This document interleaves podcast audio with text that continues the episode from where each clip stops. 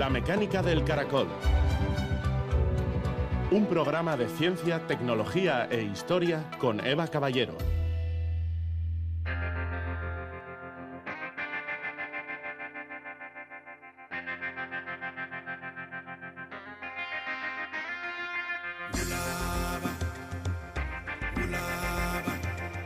Una inteligencia artificial avanzada se aburriría profundamente soportando nuestros egos.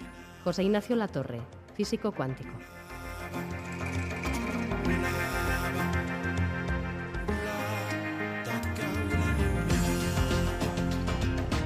Gabón, el desarrollo de la inteligencia artificial ha llegado a un punto, como explica hoy nuestro primer invitado, el filósofo Xavier Barandiarán, que muestra capacidades que no se creían posibles en una máquina. Una tecnología tan potente ofrece grandes ventajas, desde luego, pero sin regulación, sin reflexión ética, si se queda en manos de unas pocas empresas, por ejemplo, puede convertirse en algo excluyente, en una herramienta con sesgos, en una pasarela abierta para la desinformación. Una serie de charlas sobre inteligencia artificial que se están desarrollando en Bilbao nos brindan la oportunidad de acercarnos a esta revolucionaria transformación tecnológica desde una mirada humanística, la que nos propone Xavier Barandiarán.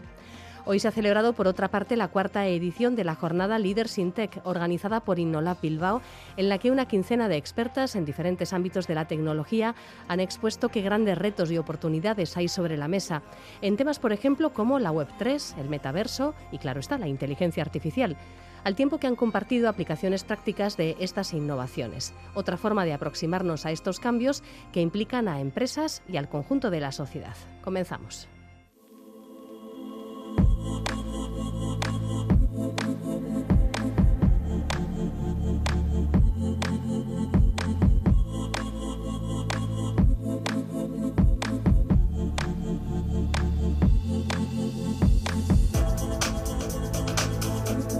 Xavier Darandiarán, profesor de la Facultad de Educación, Filosofía y Antropología de la Universidad del País Vasco, participó ayer jueves en las jornadas La inteligencia artificial, la revolución ya está aquí, que organiza hasta el 16 de noviembre en la sede de las Juntas Generales de Vizcaya en Bilbao la Real Sociedad Vascongada de Amigos del País.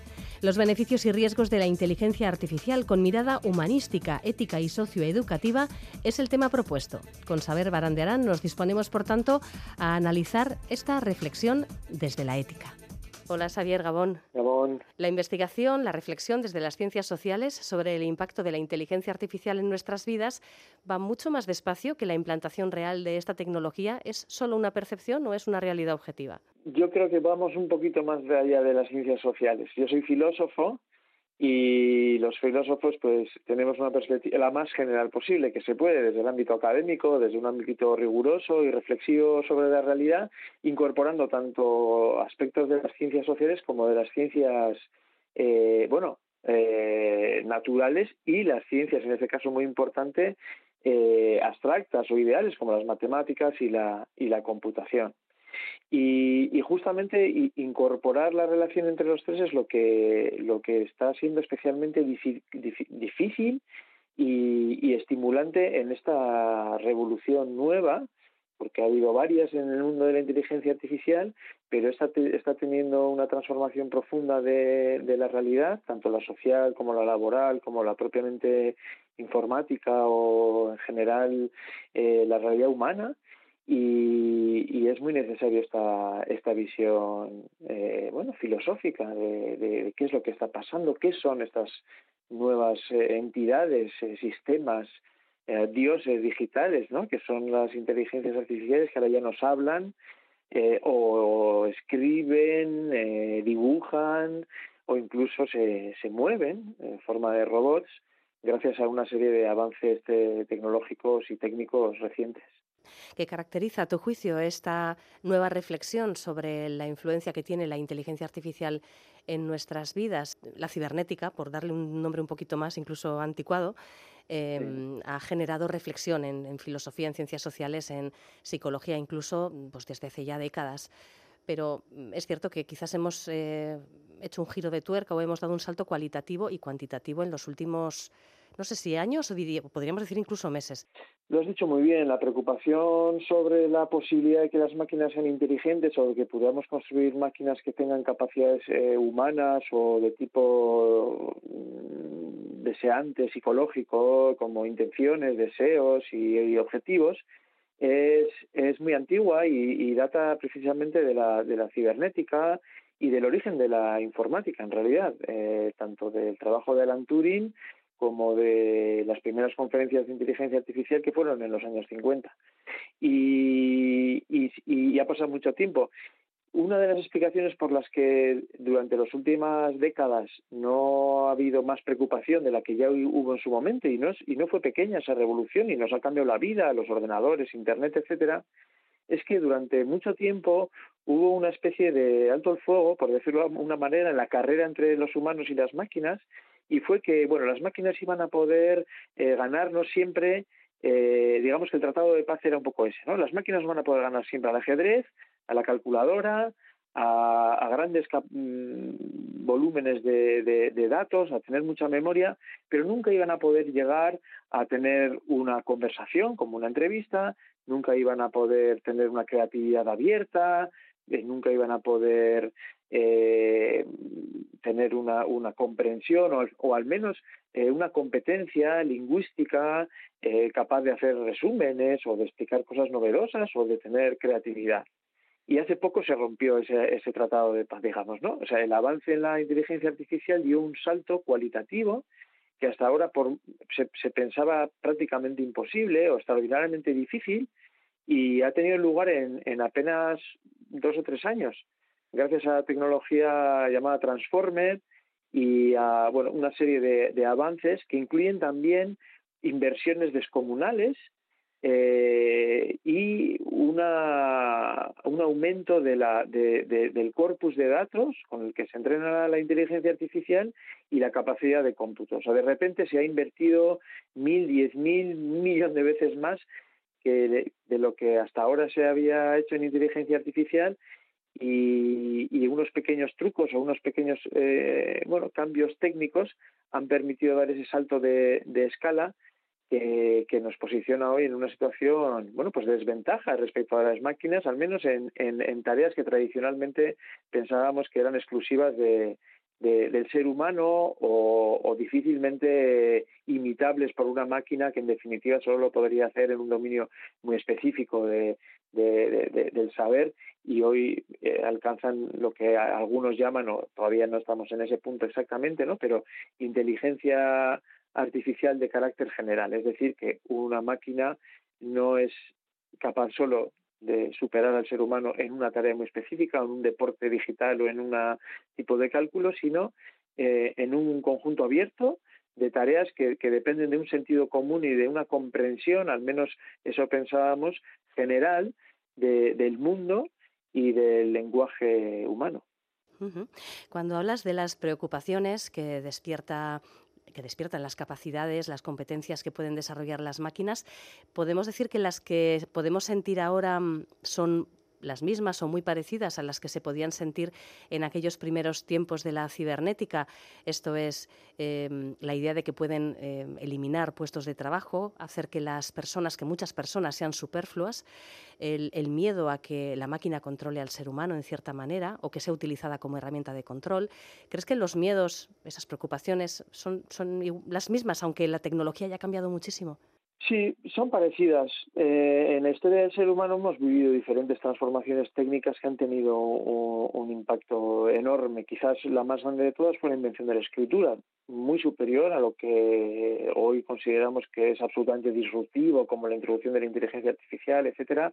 En su momento la introducción de la escritura, la posibilidad de que hubiera un soporte que, en el que pudieran almacenarse instrucciones, libros, la palabra de Dios, ¿verdad? La administración pública, las cuentas, las matemáticas, eso dio pie al origen de las primeras civilizaciones y fue una revolución extraordinaria.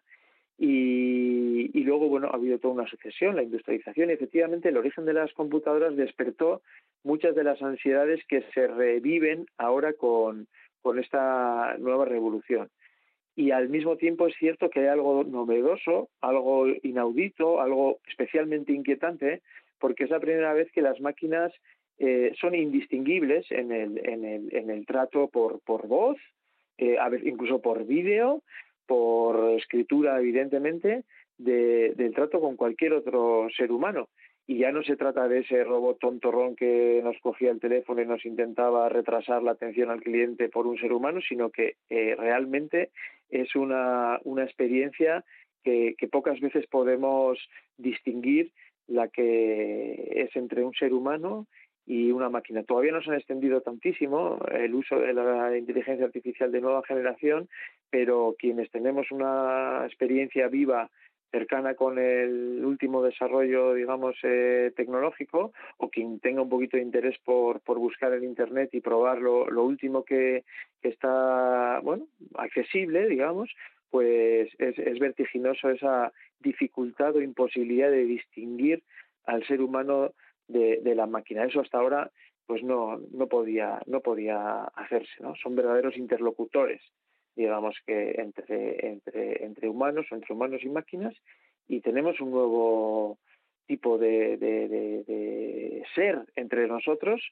con, con, las capacidades que tiene cada uno de nosotras, pero sin los deberes ni las responsabilidades ni la digamos la, la, la vida y la conciencia que sí que nos caracteriza y nos distingue todavía de, de las máquinas. Las respuestas, desde luego, que dan sistemas de inteligencia artificial generativa como el ya ubicuo ChatGPT, pues tienen tal lógica que parece que estamos hablando con un ser consciente, un ser consciente de lo que está respondiendo, de lo que nos está diciendo, que parece que nos habla a nosotros, a nosotras, de forma directa porque nos conoce. Y quizás, además, em, puede resultarnos asombrosa la creatividad que, que despliega. Pero esto todo es una ilusión, Xavier, o, realmente estamos ante, ante un tal cambio de paradigma que sí podemos hablar de máquinas creativas, de máquinas lógicas, de máquinas conscientes. Podemos hablar de máquinas creativas porque realmente crean cosas, eh, el ser humano crea muchas cosas y, y, y a veces es, combinación, no hay, nuevo, no hay, nada nuevo bajo el sol, que dice el dicho, y, y, gran parte de la creatividad humana es una capacidad de recombinación de lo que ya existe de manera novedosa, adaptada a un contexto, eh, etcétera. Está por ver si máquinas de este tipo pueden crear vanguardias artísticas o formas muy sofisticadas de creación, pero lo que cada un ser humano normal, digamos, eh, pueda crear en su tiempo libre, sin ser un profesional o un eh, artista, vamos a decir, rompedor, absolutamente revolucionario, las, máquinas eh, ya lo pueden hacer.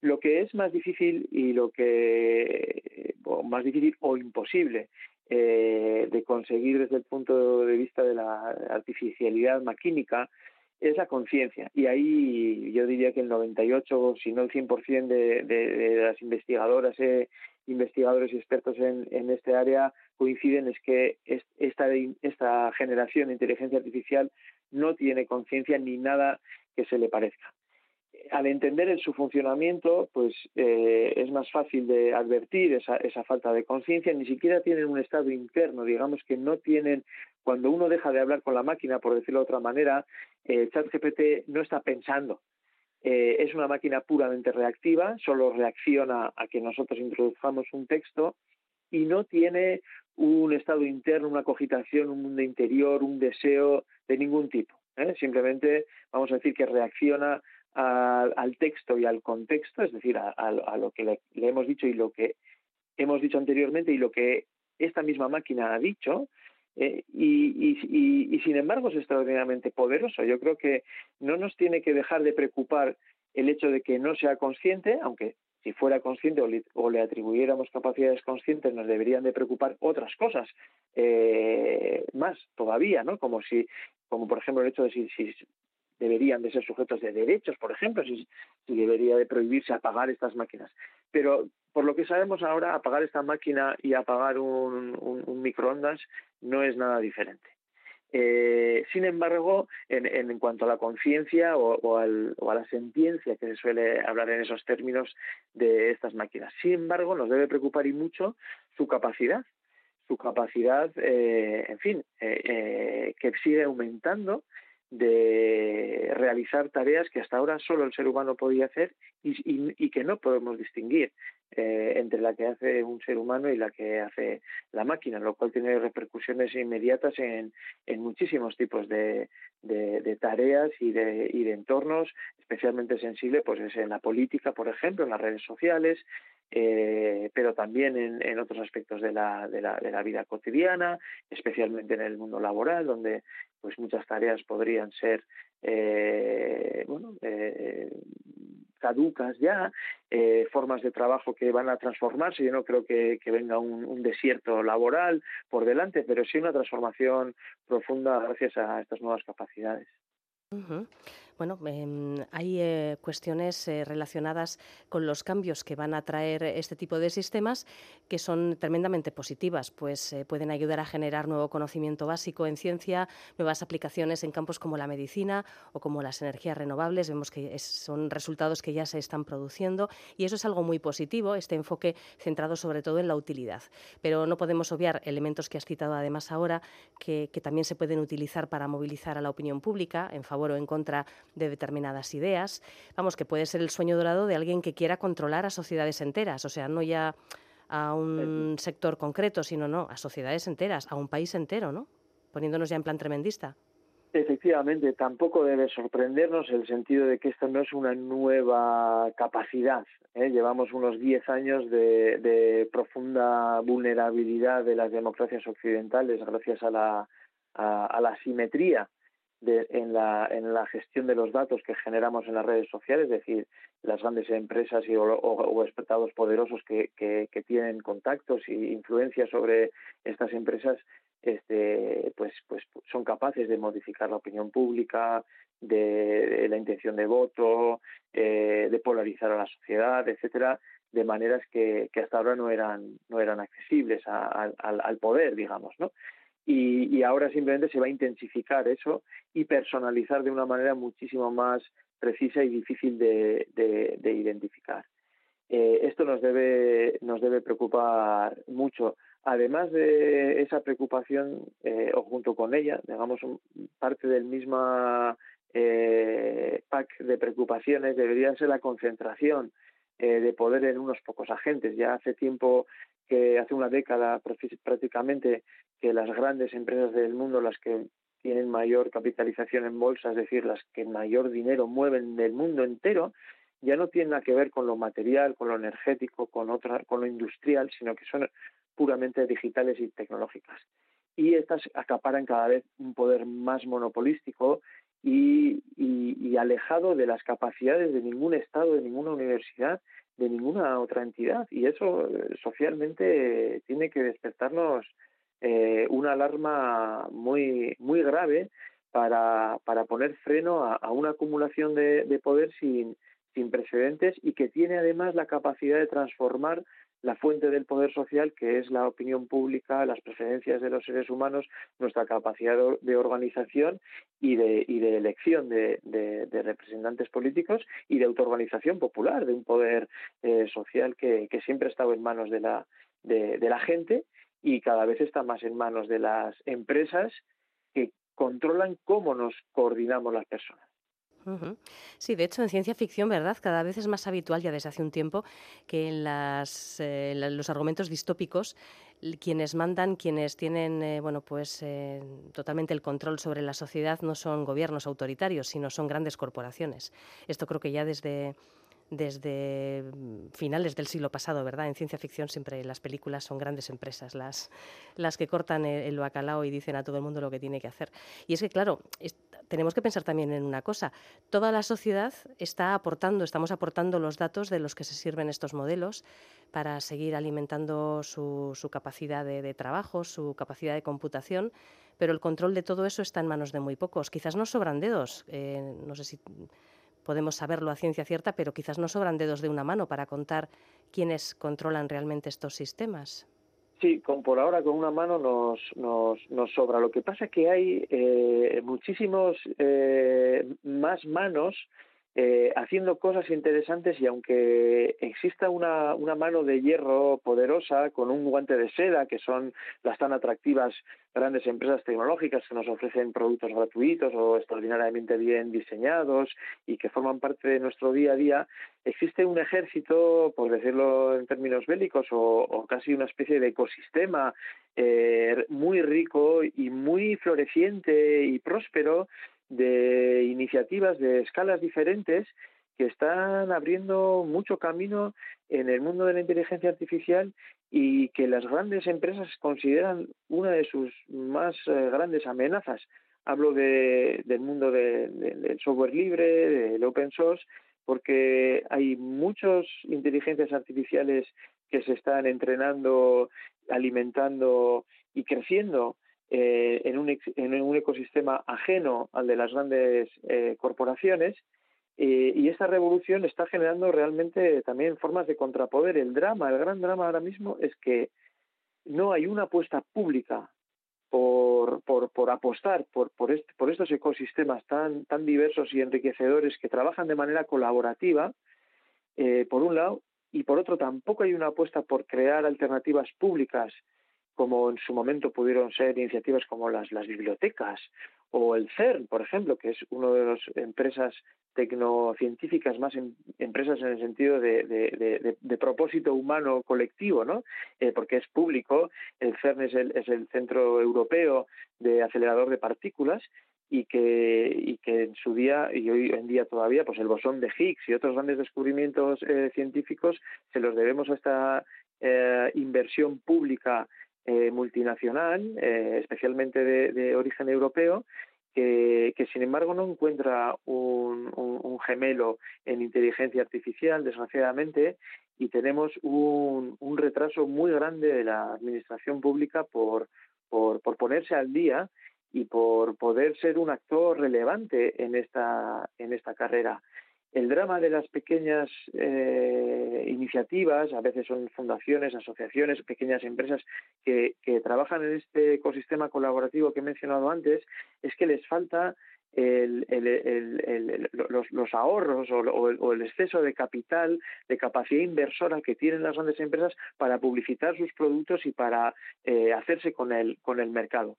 Pero hoy por hoy estamos todavía en un punto de la historia en el que la intervención desde lo público y desde la ciudadanía y el sector eh, asociativo y, no privado, digamos, eh, puede realmente transformar el futuro de la inteligencia artificial para bien. Ya que hablas en términos de ecosistema, lo cual es una analogía muy interesante, podemos pensar que lo ideal sería contar con especies muy variadas de inteligencia artificial eh, proporcionando servicios diferentes, eh, con características diferentes y que fuera cada persona quien eligiera con quién trabaja, con quién eh, organiza, en fin, todo, cualquier tarea que quiera organizar. Efectivamente, igual podemos seguir la metáfora y, hablar de la alimentación, ¿no? Pues en lugar de, financiar con dinero público y, y, abalanzarnos a hacer cola y a comer en el McDonald's, podríamos apostar por, la comida local, ecológica, de, proximidad. Y claro, para hacer eso posible es eh, muy importante eh, reducir las barreras de, acceso, porque un McDonald's o un Burger King eh, tiene muchísima visibilidad, invierten muchísimo en publicidad, el menú es conocido por todo el mundo, los sabores están diseñados para engancharnos, etcétera, ¿verdad? Y la comida ecológica de proximidad, pues tiene pocas opciones de hacerse escuchar y ver eh, en el mercado y requiere un esfuerzo extra que, sin embargo podemos financiar eh, públicamente o podemos hacer un esfuerzo personal y colectivo por, por acercarnos a ello y, y, empezar a, comer de, otra manera. Quien dice comer, pues dice alimentarse de conversaciones digitales, de, de, relaciones, digamos, eh, sí, pues como las que podemos tener efectivamente con esta serie de entidades. Y no olvidemos también, esto yo creo es muy importante y muy diferente a otros ámbitos de la de la historia de, bueno, del mercado, del capitalismo, etcétera, y es que eh, estas empresas que han llegado a tener tanta tanto poder en el mundo de la inteligencia artificial eh, y han sido subsumidas hace, hace relativamente poco por, por, grandes empresas tecnológicas, eh, estas empresas y el software y los productos que nos están vendiendo son el fruto de la inteligencia colectiva humana. las matemáticas que se aplican no son matemáticas, digamos, eh, exclusivas que ha desarrollado solamente esa empresa. Eh, son matemáticas eh, que se han compartido, algoritmos, métodos de entrenamiento, etcétera. Los datos con los que se alimentan estas inteligencias artificiales son todo lo que hemos escrito los seres humanos. los, los datos y las interacciones con los que han sido reentrenados eh, son las de sus propios usuarios que, que, interactuamos con estos sistemas, eh, datos de, otros espacios de interacción digital como Facebook, Twitter, eh, etcétera, y, y, de alguna manera no, se trata de productos de una empresa privada que son el resultado de su esfuerzo exclusivo, digamos, sino que son realmente inteligencia colectiva, la inteligencia de la humanidad capturada y privatizada en un sistema digital que, en esencia nos, nos, pertenece a todos y todas. Bueno, y una cuestión más, eh, Xavier, la visión que aporta la filosofía, la sociología, la psicología, ¿es necesaria para las empresas que desarrollan estos sistemas? ¿Deberían contar con equipos? Bueno, ya cuentan con equipos muy multidisciplinares, ¿no? En un momento dado.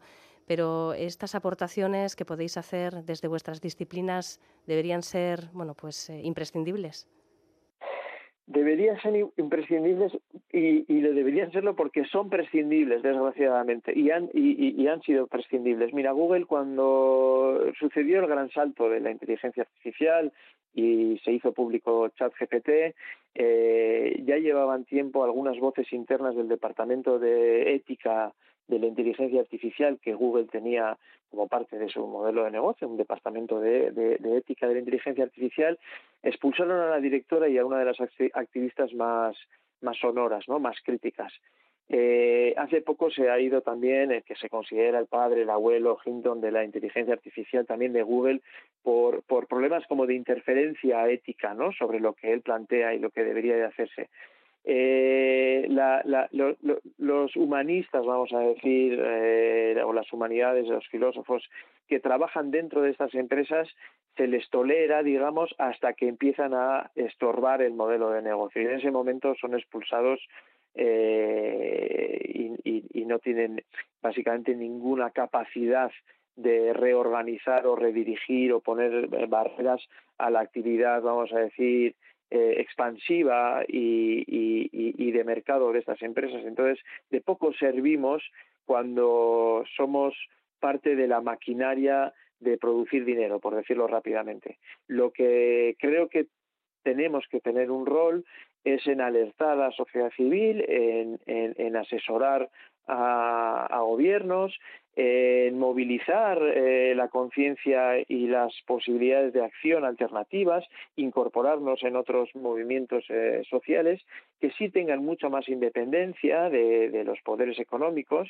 y sí tengan una visión mucho más eh, comprometida con los límites del planeta, con los derechos humanos, con, la, con, la precariedad laboral, con, el, con los efectos y los impactos sociales de la inteligencia artificial para reorganizar el, sector, digamos, y, ser los protagonistas del futuro de la humanidad, que, es lo que nos, nos merecemos como especie.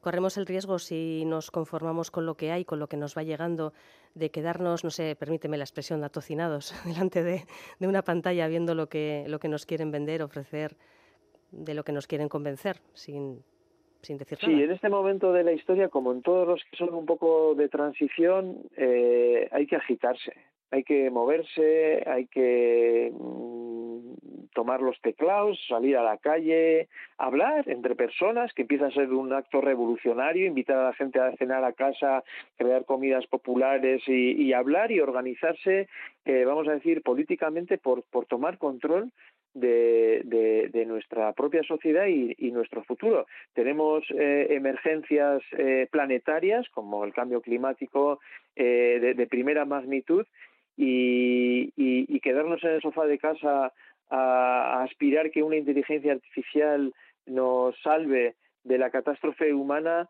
pues es un poco eh, el, rezar milenarista medieval eh, que, que, no nos lleva a nada más que dejarnos atrapar por la peste o por cualquier otro desastre eh, feudal y, y, lo que realmente va a, a solucionar los problemas que, que, tenemos somos es el compromiso humano por, transformar activamente eh, lo que viene. En eso la inteligencia artificial puede ser una compañera, un, un, una palanca, un instrumento, un, una, una, mediación poderosa eh, e interesante, siempre y cuando seamos nosotros y nosotros como sociedad quienes eh, la programemos, la controlemos la alimentemos y la guiemos. Si dejamos todo en manos de, las empresas privadas, por muy buenas intenciones que digan tener, pues desgraciadamente terminaremos como con el cambio climático, eh, es decir, arrastrados por, por, por la sed de dinero y la explotación de, del entorno, que en el caso de las inteligencias artificiales somos nosotras, no son ni los árboles ni el petróleo que hay debajo de la corteza terrestre, somos el, ser humano, eh, el petróleo de la inteligencia artificial y, y, será mucho mejor si, si transitamos por otro, la inteligencia artificial corporativa, vamos a llamar, ¿no? Privada, y sería mucho mejor si transitáramos formas más sostenibles de articular tecnología, inteligencia y humanidad. Pues precisamente esta idea que comenta nuestro invitado Xavier Baranderán de reunirse y hablar que, puede parecer hasta revolucionaria. Bueno, pues esta es la idea de la Real Sociedad Vascongada de Amigos del País, que desde hace ya dos semanas, esta ha sido la segunda semana, organiza eh, mesas redondas relacionadas con los desafíos a los que nos enfrentamos con la inteligencia artificial. Esta ha sido la segunda semana, nos esperan tres eh, jornadas más, eh, tres jueves, los tres siguientes jueves, para seguir analizando diferentes cuestiones relacionadas, por ejemplo, nos esperan en el futuro inteligencia artificial y salud y temas también como, como el derecho, como em, la inteligencia artificial en el debate legal temas muy interesantes a los que bueno, pues la Real Sociedad Vascongada de Amigos del País invita a participar a todo aquel que lo desee. En este caso un poquito a posteriori debido a las interferencias de la semana, pero bueno, ha sido un placer en todo caso charlar con uno de los ponentes que ha participado esta semana, con Xavier Barandiarán, profesor de la Facultad de Educación, Filosofía y Antropología de la Universidad del País Vasco. Pues que vaya muy bien, Xavier. Es que ricasco, gracias. Es que ricasco, soy.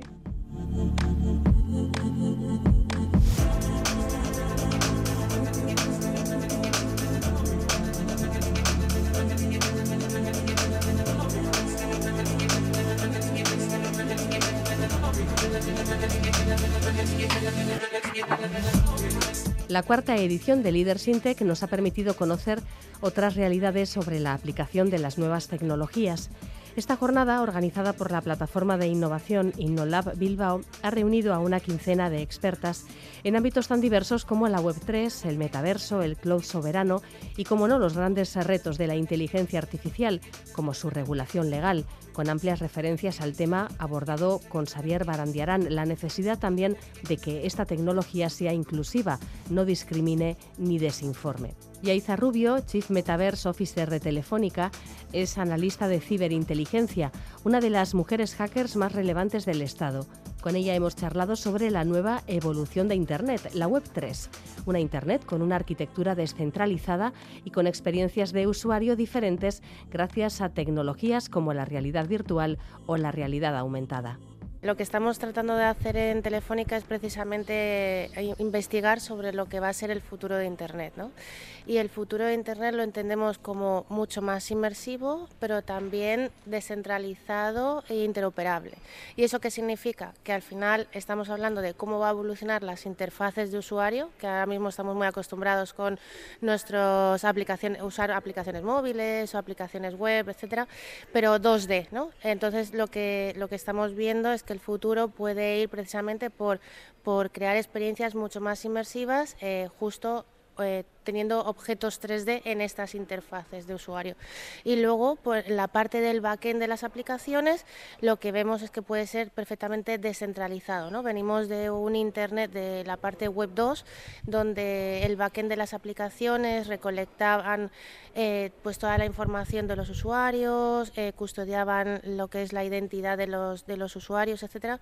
Y con la parte de web 3, pues ya no tiene por qué ser así. O sea, ahora lo que la filosofía que hay detrás de, esta nueva ola es que precisamente son los propios usuarios los que custodian su propia identidad, son los owners de su propia identidad, son los que realmente tienen sus datos, poseen sus propios datos y por, ello puede incluso monetizarlos en un momento, un momento determinado.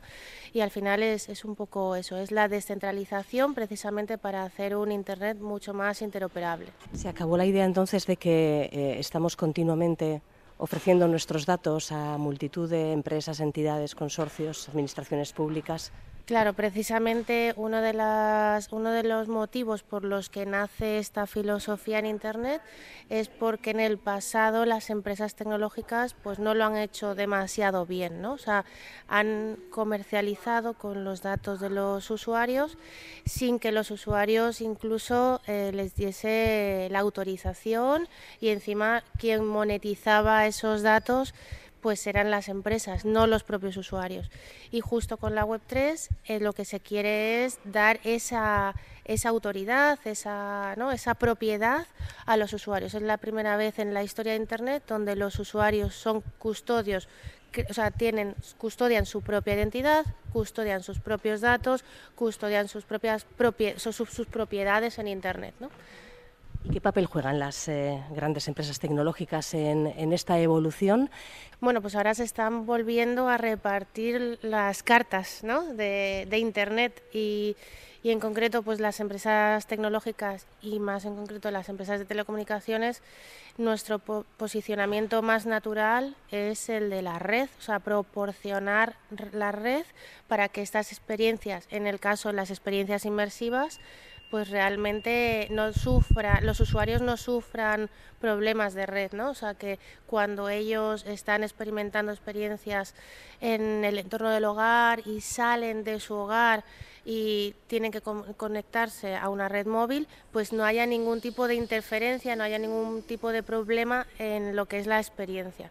Eso respecto a las respecto a las experiencias inmersivas, pero en la parte de Web 3 también tenemos un, un, posicionamiento bastante natural en el sentido de que nosotros estamos acostumbrados a, a a operar infraestructura, ¿no? Las empresas de telecomunicaciones llevamos toda la vida haciendo esto entonces nosotros también podemos operar la infraestructura de las grandes cadenas de bloques, que al final es donde se sustenta eh, todas pues, las futuras aplicaciones descentralizadas. Entonces ahí sí que vemos también un posicionamiento de operadores, de, poder operar eh, pues estas grandes cadenas de bloques. ¿Y qué papel juega el metaverso en esta Web 3 y en esta nueva Internet? O sea, el concepto de metaverso es un concepto bastante complejo, ¿no? En el sentido de que si estamos hablando de metaverso en mayúsculas, es lo que hablábamos de esa nueva visión de Internet, donde es una Internet mucho más inmersiva y descentralizada, interoperable. ¿no? Entonces, eh, estamos siempre hablando de tecnologías XR. Cuando hablamos de XR estamos hablando de realidad virtual, realidad aumentada, realidad mixta, que es lo que nos habilitan, son las tecnologías que nos habilitan esas experiencias inmersivas. Y luego, por la parte de la interoperabilidad, evidentemente estamos hablando de de, lo que son las cadenas de bloques y lo que va a permitir que los usuarios tengan su propia identidad, sus propios datos, sus propias propiedades. ¿Qué papel juega la, ética en este desarrollo, en esta nueva evolución de Internet? Bueno, pues es un papel súper importante. ¿no? Cada vez que hay disrupciones tecnológicas, como lo que estamos viendo ahora con la Web3 o estamos viendo ahora con la inteligencia artificial, evidentemente la ética es muy, muy importante porque tenemos que habilitar esa innovación, pero no podemos innovar sin tener en cuenta a los usuarios. ¿no? Y, esos y cuando hacemos tecnología, evidentemente, tiene que ser lo más ético posible, que llegue a cuantas más personas mejor. Y, y, lo que vemos es eso, ¿no? O sea, vemos también respecto a las experiencias inmersivas o la parte de Web3 eh, que hay ciertas barreras, barreras de entrada a que no todo el mundo o sea, tenemos cierto miedo ¿no? de que esto no lo pueda consumir cualquier persona. ¿Por qué? Porque eh, ahora mismo esas experiencias, por ejemplo, inmersivas, cuando estamos hablando de la realidad virtual, pues vemos que pues cómo vamos a diseñar experiencias que a lo mejor pues para personas que tienen ciertas eh, dificultades de movilidad o otras capacidades que quizá no son las que tiene la mayoría de la gente. Entonces ahí sí que es verdad que vemos ciertas barreras de entrada. Y luego la parte de Web3, hemos pasado 20 años intentando enseñar a las personas a usar el Internet que conocen actualmente y, y esto cambia la experiencia completamente. Y vemos que también, o sea, es otra vez volver a enseñar a las personas a cómo interactuar en una nueva versión de Internet y eso no nos lo podemos permitir. O sea, es algo que tenemos que intentar bajar las barreras de, entrada a todo, a todo esto, por no decir también ciertos problemas impacto medioambiental que pueden tener las cadenas de bloques en función de los algoritmos de consenso que, que, estén utilizando o estos dispositivos eh, nuevos que están apareciendo tienen una capacidad de recolección de información brutal que tenemos que tener en cuenta. O sea que hay, o sea, igual que vemos esta innovación que, que yo creo que es positiva para todos. Tenemos que trabajar mucho en, intentar bajar las barreras de entrada. ¿El despliegue de la Web 3 em, significa que irá desapareciendo la Web 2 o van a convivir en un momento dado? Convivirán. O sea, lo que va, va a pasar un momento, o sea, evidentemente van a pasar muchos años donde la Web 2 y la Web 3 convivirán y, y, todavía hay mucho recorrido en la Web 3, todavía hay que demostrar muchas cosas si realmente los usuarios eh, están quieren tener ese ownership, ¿no? Quieren quieren realmente ser propietarios porque es un concepto muy muy bonito, pero también tiene mucha responsabilidad. Y cuando al final estás trasladando al usuario cierta responsabilidad, también ves que, que bueno que puede existir alrededor pues ciertos riesgos. Entonces eh, está claro que, va a haber una eh, va a haber un intervalo de tiempo en el que la web 2 y la web 3 van a convivir y, todavía la web 3 hay mucho recorrido y hay muchos años por delante para ir eh, creándola. Otra de las ponentes, Sonia Fond, trabaja en la empresa Oracle, donde son conscientes de que el dato es el nuevo petróleo.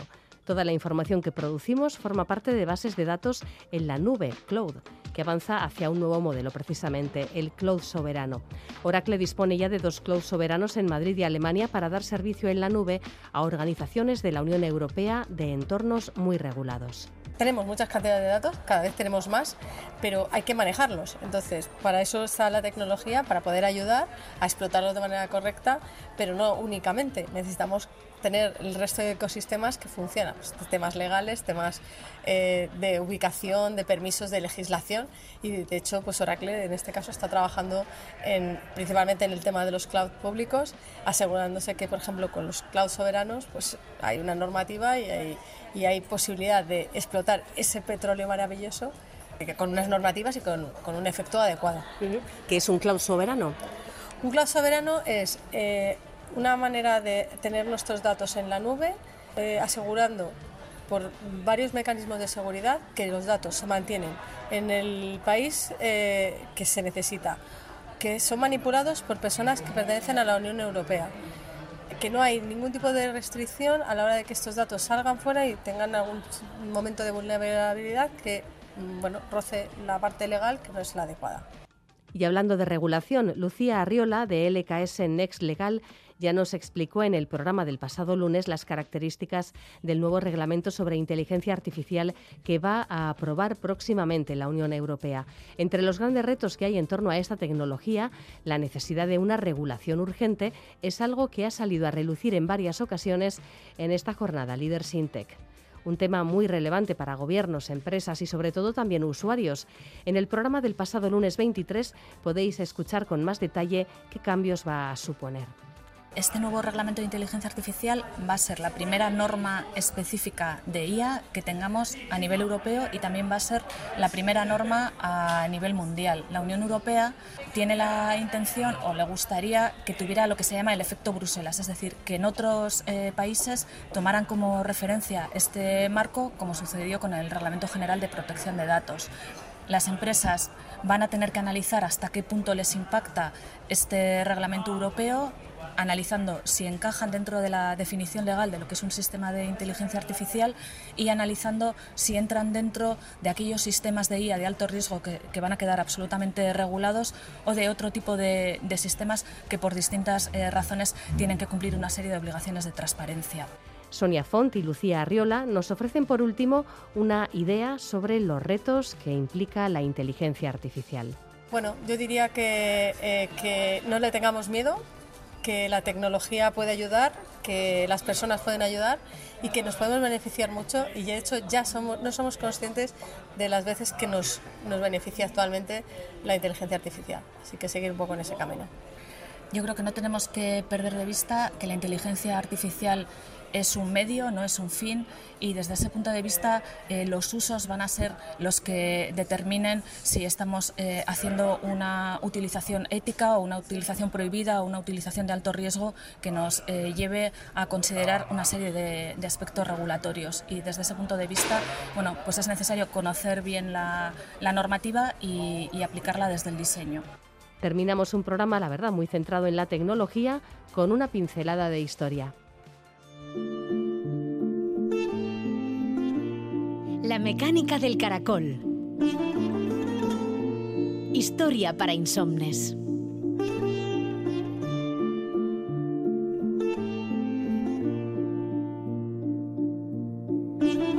La batalla de Guadalete, llamada así por el río del mismo nombre, es conocida tradicionalmente como la batalla que en 711 selló el fin del reino visigodo en la península ibérica, arrollado por el ejército musulmán que había movilizado el califato omeya. En esta batalla murió el rey Rodrigo y solo unos años después los musulmanes ocupaban ya gran parte de la península. A lo largo de la historia se ha puesto en duda realmente la ubicación de esta batalla decisiva, ubicada entre los términos municipales de Jerez y el puerto, en Cádiz. Un grupo de historiadores especialistas en historia militar publican ahora en la revista Atenea un artículo que señala que el río citado por las crónicas antiguas para situar la batalla en realidad no es el Guadalete. Estas crónicas señalan que el ejército visigodo vio el avance de los musulmanes desde las montañas, transductinas en Algeciras. Por tanto, señalan que la batalla se debió producir más allá de las colinas que rodean la bahía de esta localidad andaluza. Según la reconstrucción que han hecho, el enfrentamiento habría tenido lugar entre la laguna de la Janda y el cerro de Torrejosa, en Tarifa. Los autores explican en el artículo que efectivamente han primado los testimonios geográficos, estratégicos y logísticos de las fuentes primarias, confrontando esta información con datos actuales sobre los ejércitos que se enfrentaron y sobre las vías de comunicación de la época. El artículo se titula La batalla de los montes transductinos, que puede que acabe siendo el nuevo nombre de este momento que decidió siete siglos de historia.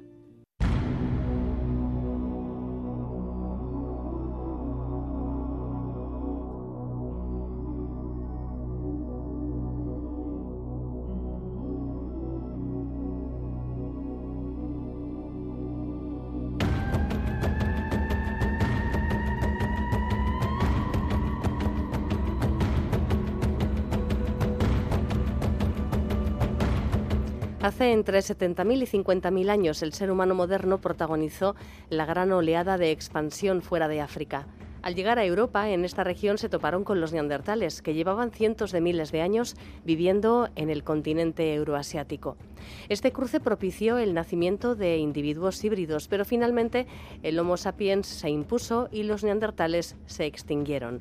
Una pequeña parte de su ADN, sin embargo, quedó integrada en el genoma de nuestra especie en estas poblaciones. En la actualidad, un 2% del ADN en la población euroasiática es de origen neandertal. Sin embargo, este porcentaje varía ligeramente según las regiones, ya que es más abundante en los genomas de las poblaciones asiáticas que en las europeas.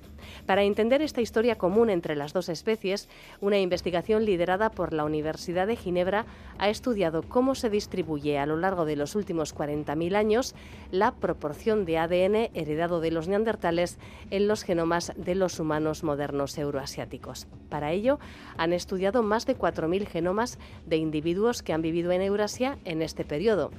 Los europeos del Paleolítico tenían más herencia neandertal que sus coetáneos asiáticos en ese momento de la historia, pero eso cambió. La explicación que han encontrado para explicar este fenómeno es la siguiente. Hace entre 10.000 y 5.000 años, cuando los primeros agricultores provenientes de la zona de Anatolia se extendieron por Europa, tenían menor ascendencia neandertal y contribuyeron a diluir esa misma herencia entre las comunidades de cazadores recolectores de Europa.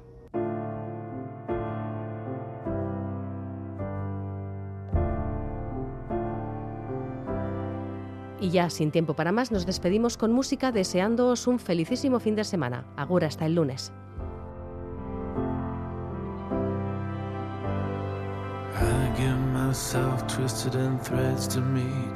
I the arcane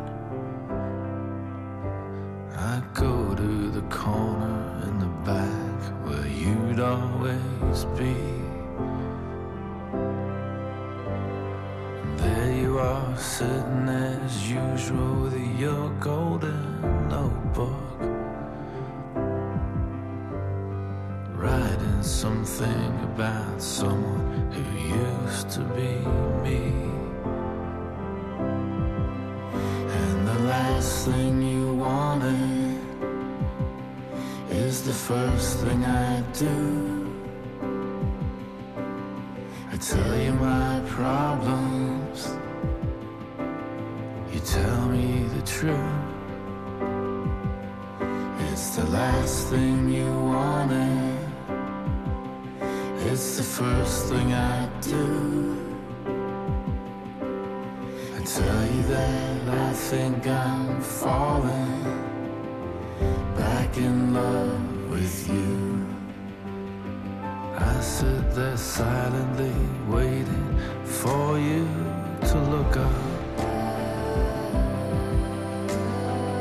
I see you smile when you see it's me. Do something to break into your golden thinking. How many times will I do this and you'll still believe? It's the last thing you want It's the first thing you do. Give me some tips to forget you. You tell me your problem tell you the truth Could it be easy this one It's the last thing you wanted it's the first thing I do. Do my love and I bet. I tell you that I think I'm falling back in love with you.